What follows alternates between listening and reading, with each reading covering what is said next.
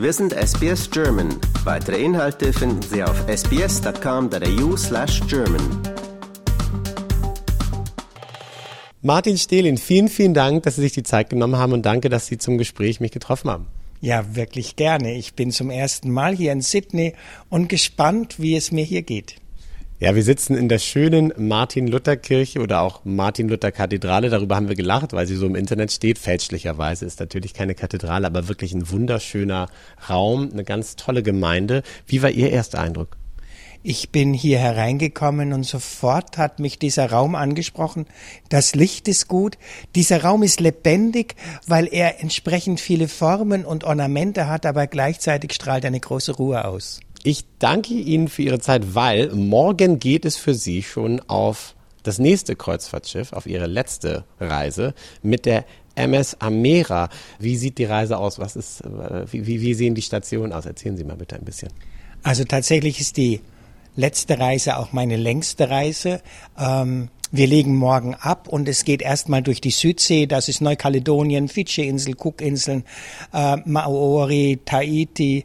Und dann schräg rechts hinauf, also nach ähm, Nordosten und wir legen dann an in Mexiko. Da gibt es bei Kalifornien ein südliches Horn, das ist mexikanisch, und dann hinüber an die große Westküste Mexikos.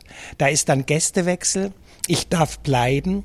Und wir gucken viele Häfen und das heißt auch äh, Stationen in Mexiko an, fahren dann runter nach Süden, sind dann in Guatemala, in, Port, in ähm, Panama, gehen durch den Panama-Kanal und dann wiederum die Ostseite Mexikos. Dann ist noch New Orleans dabei. Äh, mit Miami und den Bahamas endet dann die Kreuzfahrt. Von den Bahamas aus, von Nassau aus, fliege ich dann zurück nach Frankfurt und nach München. Also ich glaube, einen besseren Abschluss ihrer, ihrer Laufbahn auf Kreuzfahrtschiffen als diesen hätten sie sich ja gar nicht wünschen können oder malen können.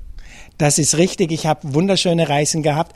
Die, letzte war sechs Wochen lang und die ist jetzt siebeneinhalb und damit auch die längste, aber vielleicht auch die schönste. Ich war schon mal in der Südsee mit der MS Europa, andersherum von Tahiti nach Melbourne. Melbourne kenne ich auf die Weise schon und ähm, weiß noch, dass das wunderschön war. Ich hoffe, ich habe große Erwartungen, wieder so ähnliche großartige Erlebnisse haben zu können. Sie als Profi-Kreuzfahrer, kann man ja wirklich schon sagen, nach so vielen Jahren Erfahrung, äh, werden Sie, werden Sie noch seekrank? Können Sie ja mal ganz ehrlich sagen, oder ist das gar kein Problem mehr, wenn man so viele Jahre schon Erfahrung auf Schiffen gesammelt hat? Wir beide haben uns vorhin schon unterhalten, dass man von München aus, da bin ich zu Hause, auch Skifahren kann und ich bin ein leidenschaftlicher Skifahrer. Und wenn das Schiff, äh, also wenn es sozusagen Schlaglöcher im Wasser gibt und das Schiff dann entsprechend stößt, dann habe ich meinen Spaß dran. Dann kommt mir das immer so vor, wie wenn ich auf Skiern stehe und im Nebel über eine Buckelpiste fahre. Man weiß nie, wann man mitten in die Knie gehen muss und ähm, ich versuche sogar ohne Geländer durch die Schiffe zu gehen und finde, ich bin noch nie seekrank geworden und ich hoffe, das bleibt auch dabei. Also ich muss dazu gleich die erste kleine Geschichte erzählen. Auf der MS Europa hatten wir ähm, südlich, wenn man von Sydney aus nach Melbourne fährt, jetzt weiß ich gerade nicht, wie heißt die Insel, die große Insel im Süden von, von Australien. Tasmanien. Tasmanien. Also dazwischen ist oft ein heftiger Wind. Und wir hatten ähm, Seestärke 8, 9, 10, keine Ahnung, also ziemlich das Höchste. Die Segler sagten, ich bin nur froh, dass ich nicht im Segler sitze, im Segelboot sitze, sondern ein größeres Schiff habe. Das hat gerumst, gestoßen und geschlingert ohne Ende. Und ich bin nach hinten zum Fitnesszentrum, da hatten wir eine ganz tolle Fitnesstrainerin. Und dann habe ich zu ihr gesagt, es ist ja sonst niemand da. Dann sagt sie, Wunder auch, äh, das Schiff hat ein bisschen Seegang. Dann habe ich gesagt, ich wollte einfach mal Gymnastik machen. Dann hat sie gesagt, wir machen jetzt eine Wette. Bist du Skifahrer? Dann habe ich gesagt, ja. Und dann hat sie gesagt, wir stehen jetzt beide 20 Minuten. Wenn du einen Ausfallschritt machst, zahlst du mir eine Flasche Sekt wenn ich einen mache, zahle ich dir die Flasche. Und die ist teuer auf der MS Europa. Und dann standen wir beide 20 Minuten und haben alle Stöße mit den Knien abgefangen. Es war schön. Also was dann ein Unentschieden, äh, hat, hat man sich's geteilt. Ach, was für eine herrliche Story. Da kommen wir dann auch gleich mal auf München zu sprechen. Ich werde mir übrigens diesen Tipp merken für künftige Seereisen. Ähm, einfach an Skifahren denken, Buckelpiste im Nebel. Was für eine herrliche Analogie. Herrlich. München ist eine wunderschöne Stadt, das weiß ich aus eigener Erfahrung. Dort haben sie Jahrzehnte ihres Lebens verbracht. Wie sind Sie dort gelandet? Das ist ja eine kurze Frage und die Antwort kann nicht ganz so kurz sein. Ähm, aufgewachsen bin ich die ersten Jahre in Ludwigshafen, weil der Vater Chemiker war. Da gab es sonst nichts nach dem Zweiten Weltkrieg. Und er konnte Gott sei Dank zurück wieder nach seinem München. Da war ich zehn, so dass ich meine Jugendzeit in München verbracht habe und dort in Bogenhausen. Meine Eltern waren nicht so reich. Wir hatten keine Villa. Wir hatten eine ganz normale Etagenwohnung. Aber rundherum meine Freunde hatten alle Villen. Und das Beste, und das ist jetzt schon die erste Antwort auf Ihre Frage, es gab dort, es gibt dort die Dreieinigkeitskirche in Altbogenhausen und die hatte einen spitzenmäßigen Pfarrer. Das war eine Jugendarbeit vom Feinsten mit einer eigenen Berghütte auf halbem Weg zum Wendelstein, die sogenannte Mitteralmhütte. Ganz einfach. Wir hatten Spaß den ganzen Tag und dieser Mann war in der Lage, am Abend für uns in so einem kleinen seitlich gelegenen Schuppen eine Andacht zu machen dass ich hin und weg war. Also da hatte ich auch meine ersten Flows und das Gefühl, für mich war Konfirmation ganz was Ernstes, was ganz Wichtiges. Für mich war Jesus Christus durch diesen Mann eine, eine Gestalt, der ich dienen wollte, weil sie mir so überzeugend nahegebracht wurde. Und gleichzeitig hatte ich durch die Bogenhausener Zeit im althergebrachten 400 Jahre alten humanistischen Gymnasium, im Wilhelmsgymnasium, einen Religionslehrer, der war ein, eigentlich war er viel mehr Philosoph als Theologe. Es kann doch nicht sein, dass Sie Feuerbach verstanden haben und Kant ablehnen. Das muss man doch zusammen sehen, so ungefähr. Und dann hat mich das fasziniert, dass dieser Mann also mit Schelling und Hegel und all den Dingen herumging, wie wenn man Jonglage treiben würde, dann wollte ich das auch. Und dann habe ich mich entschieden, in München anzufangen, Theologie zu studieren. Und bin dann, und das ist jetzt tatsächlich interessant, bin dann aber gleichzeitig in München zum Marburger Kreis gekommen. Den kennen viele nicht, der kommt aus der Oxford-Bewegung. Der Marburger Kreis ist so eine Überzeugungsgemeinschaft, eher dem schwäbischen Pietismus ähnlich. Da übergeben sie bei einer Tagung einmal ganz ernst ihr Leben Jesus und haben tatsächlich einmal in der Woche eine Gruppe, wo sie sich abends treffen, zum Bibellesen, zum gemeinschaftlichen Gebet. Und das hat mich in dieser Zeit schon auch geprägt. Es hat mir eine unglaubliche Bibelkenntnis verschafft, die ich natürlich fürs Examen brauchen konnte. Aber mein Weg wäre nur zur Hälfte beschrieben, wenn ich jetzt Stopp sagen würde. Ich bin dann in München Studentenpfarrer geworden und sehr politisch geworden. Habe ich endlich das nachgeholt, was noch gefehlt hat. Und diese Kombi hat mich dann als Pfarrer schon ein Leben lang geprägt. Und ich glaube, genau diese Prägung, davon können ja auch dann nur ihre Studentinnen und, ähm, und Schülerinnen und Schüler profitieren. Sie haben es eben schon angesprochen mit der Jugendarbeit. Dort hatten sie einen Pfarrer, der sie wirklich beeinflusst hat. Und ich glaube, das ist etwas, da, da muss man einfach auch Glück haben. Ich glaube, wenn man solche Personen findet, ähm, ähm, Pfarrerinnen oder Pfarrer, die, die einfach einen packen, das ist, meinen Sie, das ist etwas, was man lernen kann oder ist es einfach, was einem gegeben ist vielleicht? Also ich sehe darin schon auch ein Geschenk. Die Bibel selber ähm, spricht kaum aus sich heraus. Dass jemand zum Glauben findet, nur durch die Lektüre dieses alten Buches, das ist kaum möglich. Was überzeugend ist, das sind Menschen, die einen Ausdruck haben. Das sehen Sie schon am Gesicht. Die Art, wie sie sich bewegen, wie sie sprechen, wie sie ja, wie sie einfach wirklich von dem, was sie jetzt sagen, so überzeugt sind, dass das ausstrahlt. Es gibt Menschen mit einer großen Ausstrahlung. Und für mich ist immer spannend, das sind oft diejenigen, die eine große Ruhe und eine große Dynamik gleichzeitig haben. Diese Kombi ist ja was ganz Wertvolles. Sie haben angesprochen, dass Sie auch sehr politisch geworden sind oder das nachgeholt haben, die Politik. Ich, als ich hier in die Kirche reingekommen bin, äh, herrschte schon eine angeregte Diskussion über, über aktuelle Geschehnisse innerhalb, innerhalb der Kirche. Kirche ist ja auch ganz, ganz viel Politik. Und äh, nun reden ganz viele davon, dass die Kirche wenn sie nicht verschwinden soll, mit der Zeit gehen muss, dass sie äh, Dinge annehmen muss. Modernisierung der Kirche ist ein Riesenstichwort, was immer wieder fällt.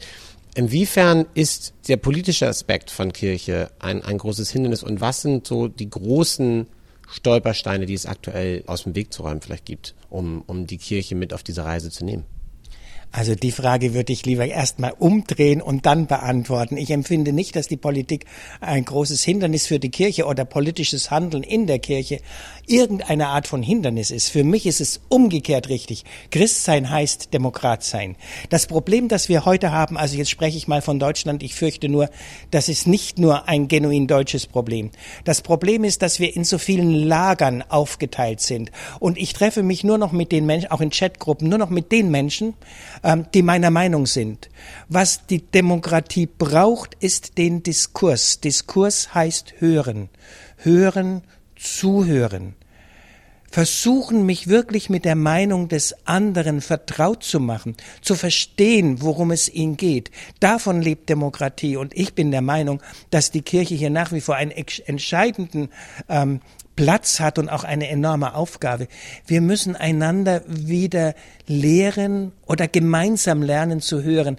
Die Kirche ist für mich ein großes Laboratorium, quasi so ein, ein Übungsplatz, wo wir lernen können, miteinander entschieden die eigene Meinung zu sagen und gleichzeitig offen zu sein für eine andere. Mein Stichwort heißt, in der Kirche lerne ich die Balance von Leidenschaft und Toleranz und beides brauche ich. Wie sind Sie auf die Idee gekommen, oder wie, was hat Sie dorthin gebracht, auf Kreuzfahrtschiffen zu arbeiten oder dort weiter Menschen zu begleiten? Zunächst einmal war das ein Geschenk des Himmels. Ich habe Manfred Karl kennengelernt, ein norddeutscher Pfarrer, ein Schrank von Mann. Wir hatten gemeinsam uns bereit erklärt, die sogenannte Urlauberseelsorge in den bayerischen Voralpen zu machen. Und dafür gibt es eine Tagung in der Akademie in Tutzing. Da werden all die Pfarrer aus Berlin, Hannover, Hamburg, woher sie alle kommen, einmal für zwei Tage zusammengeholt und dann wird das ausgetauscht. Wie machst du einen Gottesdienst auf einem Berggipfel und im freien Gelände? Gelände und so. Und da habe ich mich sofort, gleich wie der Ruhestand begann, schon mal für Tegernsee gemeldet. Das ist ein wunderschöner See, wer ihn nicht kennt, im Süden von München.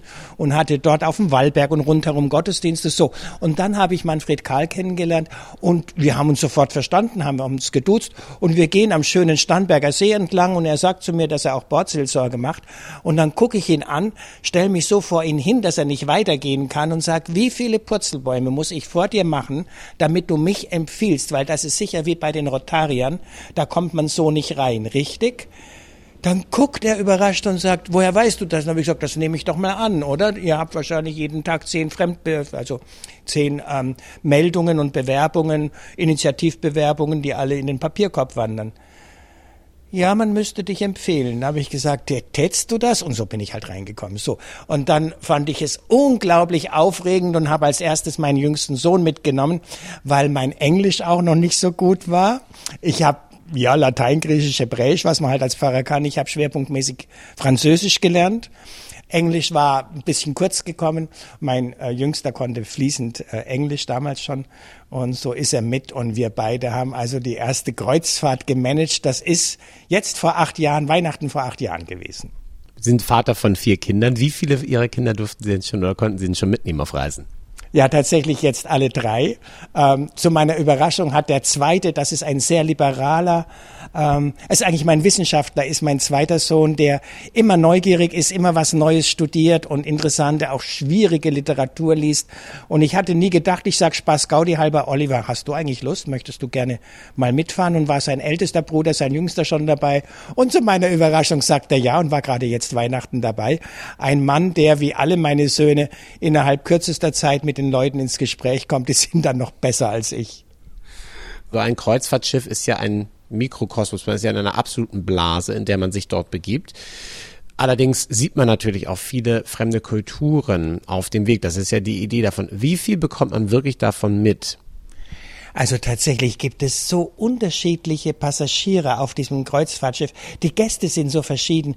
Es gibt welche, die sind so offen, mit denen habe ich so großartige Gespräche gehabt. Auch zum Beispiel nach einem Vortrag von mir oder nach einem Gottesdienst.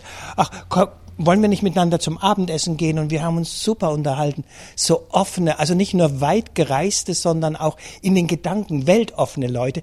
Das hat mich oft sehr berührt sogar und, und sehr gefreut, wie viele Gedanken sich manche machen. Es gibt die anderen, zum Beispiel ähm, auf dieser all-inklusive Kreuzfahrt, da hat man den Eindruck, die wissen, die haben einmal gezahlt, die Schiffe sind auch gar nicht so teuer, da sind dann zwei bis dreitausend Gäste drauf, da können sie Whisky trinken, alles trinken, da können sie essen, so viel sie wollen. Das ist echt so eine Blase. Gott sei Dank ist die Gruppe, die eigentlich nur zum Fressen kommt und zum Trinken, die ist klein.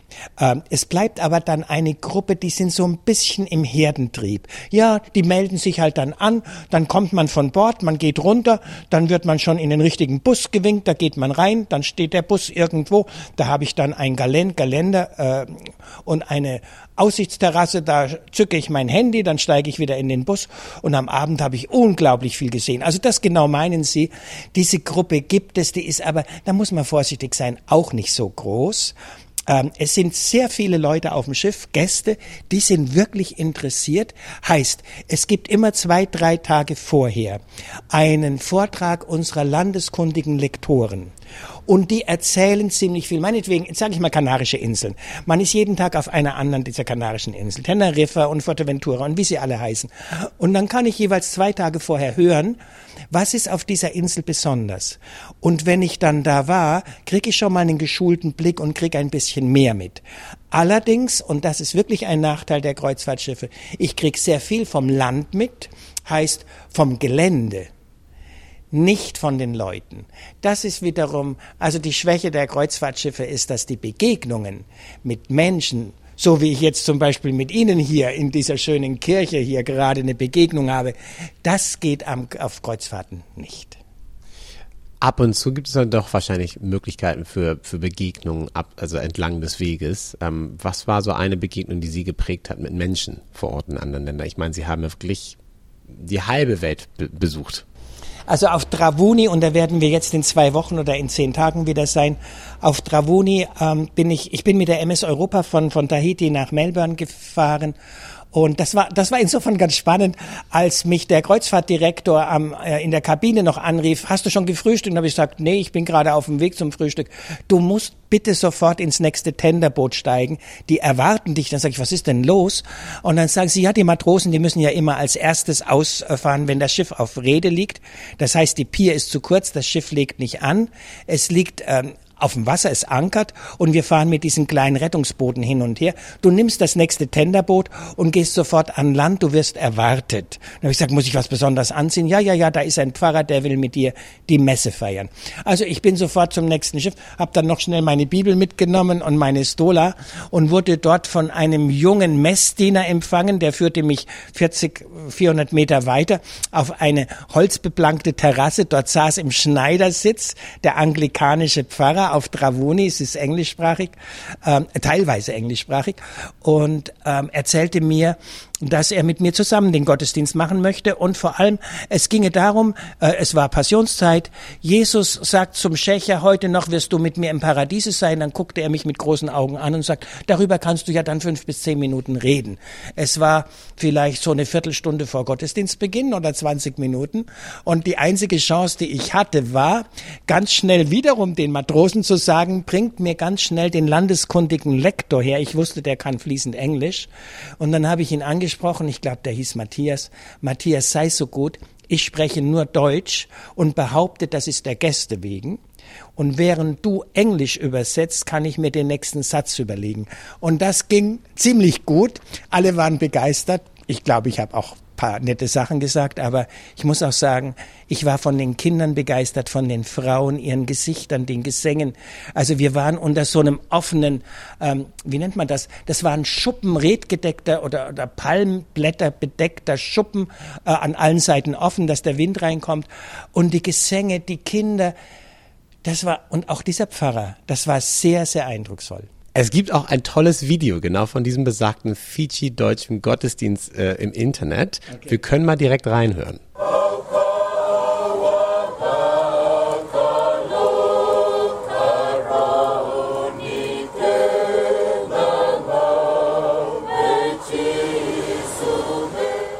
Das Wort vom Kreuz ist eure, eure Botschaft.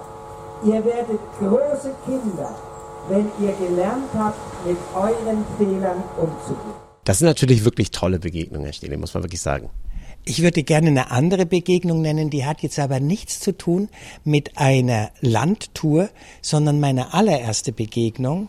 Das war ein Mein Schiff von der TUI-Flotte und das war eine Weihnachtstour. Das war übrigens die mit meinem jüngsten Sohn und da kam ähm, die Entertainment Managerin auf mich zu und sagte, du geh mal zu den Schmuckladies. Schmuckladies sind die jungen Frauen, die in dieser Mall ähm, halt Schmuck und so verkaufen. Äh, die hängen noch, die hängen in der Trauer. Und da sag ich, was war denn los? Ja, sieben Wochen vorher ist hier eine ihrer Kolleginnen ganz rasch von Bord gekommen. Das Schiff ist nochmal gedreht, hat nochmal gedreht und ähm, ein Rettungsboot hat äh, die junge Frau aufgenommen. Und die ist aber dann in Teneriffa in der Klinik äh, gestorben. Ich weiß nicht genau, was es war. Es muss ein Herzinfarkt Herzinfarkt oder was gewesen sein. Und zu meiner Überraschung hat weder der Kapitän noch sonst jemand, also auch der Kreuzfahrtdirektor, die haben diese Kolleginnen, die jungen Frauen in diesen Läden eigentlich mit ihrer Trauer allein gelassen. Und daraufhin haben wir uns zusammengesetzt und haben, habe ich gesagt, wenn wir wieder von Teneriffa ablegen, das war dann dreimal nach ihrer Tour, also die drittnächste Tour, ähm, was braucht ihr, damit ihr die so und so Susanne hieß sie, glaube ich, damit ihr die Susanne loslassen könnt? Und dann haben sie gesagt, wir brauchen noch irgendeinen Gottesdienst, du musst was für uns machen. Und dann haben wir lange zugehört, was, was ist mit ihnen, was brauchen sie ähm, und, und wie war sie. Und dann habe ich gesagt, ihr habt doch Schmuck, ihr habt doch eine Floristin. Können wir Blütenblätter, Rosenblätter sammeln? Und dann brauchen wir von euch die schönste Schachtel. Und dann brauchen wir eine Musik und dann sperren wir oben auf dem Oberdeck äh, einen kleinen Bereich ab und das machen wir äh, in dem Moment, wo das Schiff ablegt, weil das genau der Moment ist, der ja bei euch so so tief im Gedächtnis ist und wo die Trauer hängt. Und es sind ja ausgesprochen nette Frauen gewesen, auch hübsche junge äh, Frauen, die sich dann Gedanken gemacht haben und dann haben wir dort oben ähm, mit Musik und Gebet und Gesten und dann hat, durfte jede die Rosenblätter in die Schachtel tun und mit einer Stumm, mit, mit vielen Gedanken. Und dann habe ich gesagt, jetzt geht ihr raus. Das ist die Mein Schiff, die hat hinten am Heck so einen Glasboden. Da kann man also oben auf Deck 12 runtergucken bis zum Wasser und dann standen die fünf oder sechs dann da oben. Und habe ich gesagt, ihr müsst diese Schachtel jetzt loswerden. Da sind all die guten Wünsche drin für sie. Und die haben lang gebraucht und haben alle diese Schachtel in der Hand gehabt. Und dann mit einem Ruck haben sie die von sich losgelassen und fliegen lassen. Und die ist ins Wasser. Und sie kam ein Stück erlöst zurück. Und ich habe sie drei Tage später am Abend nochmal getroffen. Und sie hatten eine Fröhlichkeit. Und es ist so schön zu sehen, dass diese Riten, dass diese Gesten den Menschen helfen, ähm, ja, diese, wir brauchen Rituale, um Abschied zu nehmen. Und das war in dem Fall mal nicht für die Gäste, sondern das war für Crewmitglieder. Und ich glaube, das zeigt auch, dass wir als Menschen alle in bestimmten Lebensphasen jemanden brauchen, der, ja, der bei uns ist, der uns begleitet, der uns zur Seite steht, der zuhört. Mhm. Ähm, und genau das ist ja das Tolle, was, was ähm, Kirche sein kann, was der Glaube sein kann. Und ähm, das ist natürlich eine tolle, ein tolles Beispiel dafür. Und ich bin mir sicher, wir in ihrer Zeit auf Kreuzfahrtschiffen über den halben Globus verteilt in den letzten zehn Jahren gibt es wahrscheinlich etliche solcher Geschichten. Insofern kann ich mir vorstellen, dass auch bei Ihnen ein bisschen Wehmut mitschwingen wird bei Ihrer letzten Reise jetzt. Das ist bestimmt nicht ganz einfach für Sie, ähm, Herr Stehlin. Aber wenn jetzt diese Reise endet in Nassau, was natürlich eine schöne letzte Station ist, was hat die Zukunft parat für Martin Stehlin?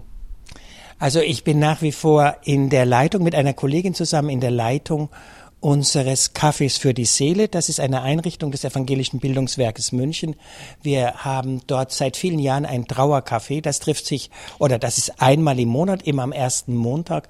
Und das ist insofern sehr wertvoll, als wir ähm, die Gäste einladen, die nicht unmittelbar betroffen sind und die ganz hart von der Trauer berührt sind, sondern bei denen die Trauer nach vier, sechs, acht Monaten noch immer wehtut. Manche kommen, ein, ein, ein Vater sagte mir, er hat ähm, beim Bergsteigen, sie waren zu dritt, zwei Söhne verloren. Und er trauert natürlich jeden Tag und ähm, kommt auch jedes Mal. Und das ist insofern schön, als wir dort ähm, Ehrenamtliche haben und ich gestalte dann ähm, Vorträge, aber so, dass die Trauernden immer davon auch eine innere Kraft bekommen, eine Ermutigung und Trost. Ich hatte jetzt zum Beispiel, und da merken Sie, wo es hingeht, ähm, im Januar, am, am, 9., am 9. Januar habe ich ähm, ein, im Trauercafé ähm, einen Vortrag angeboten alles, was das Herz stark macht.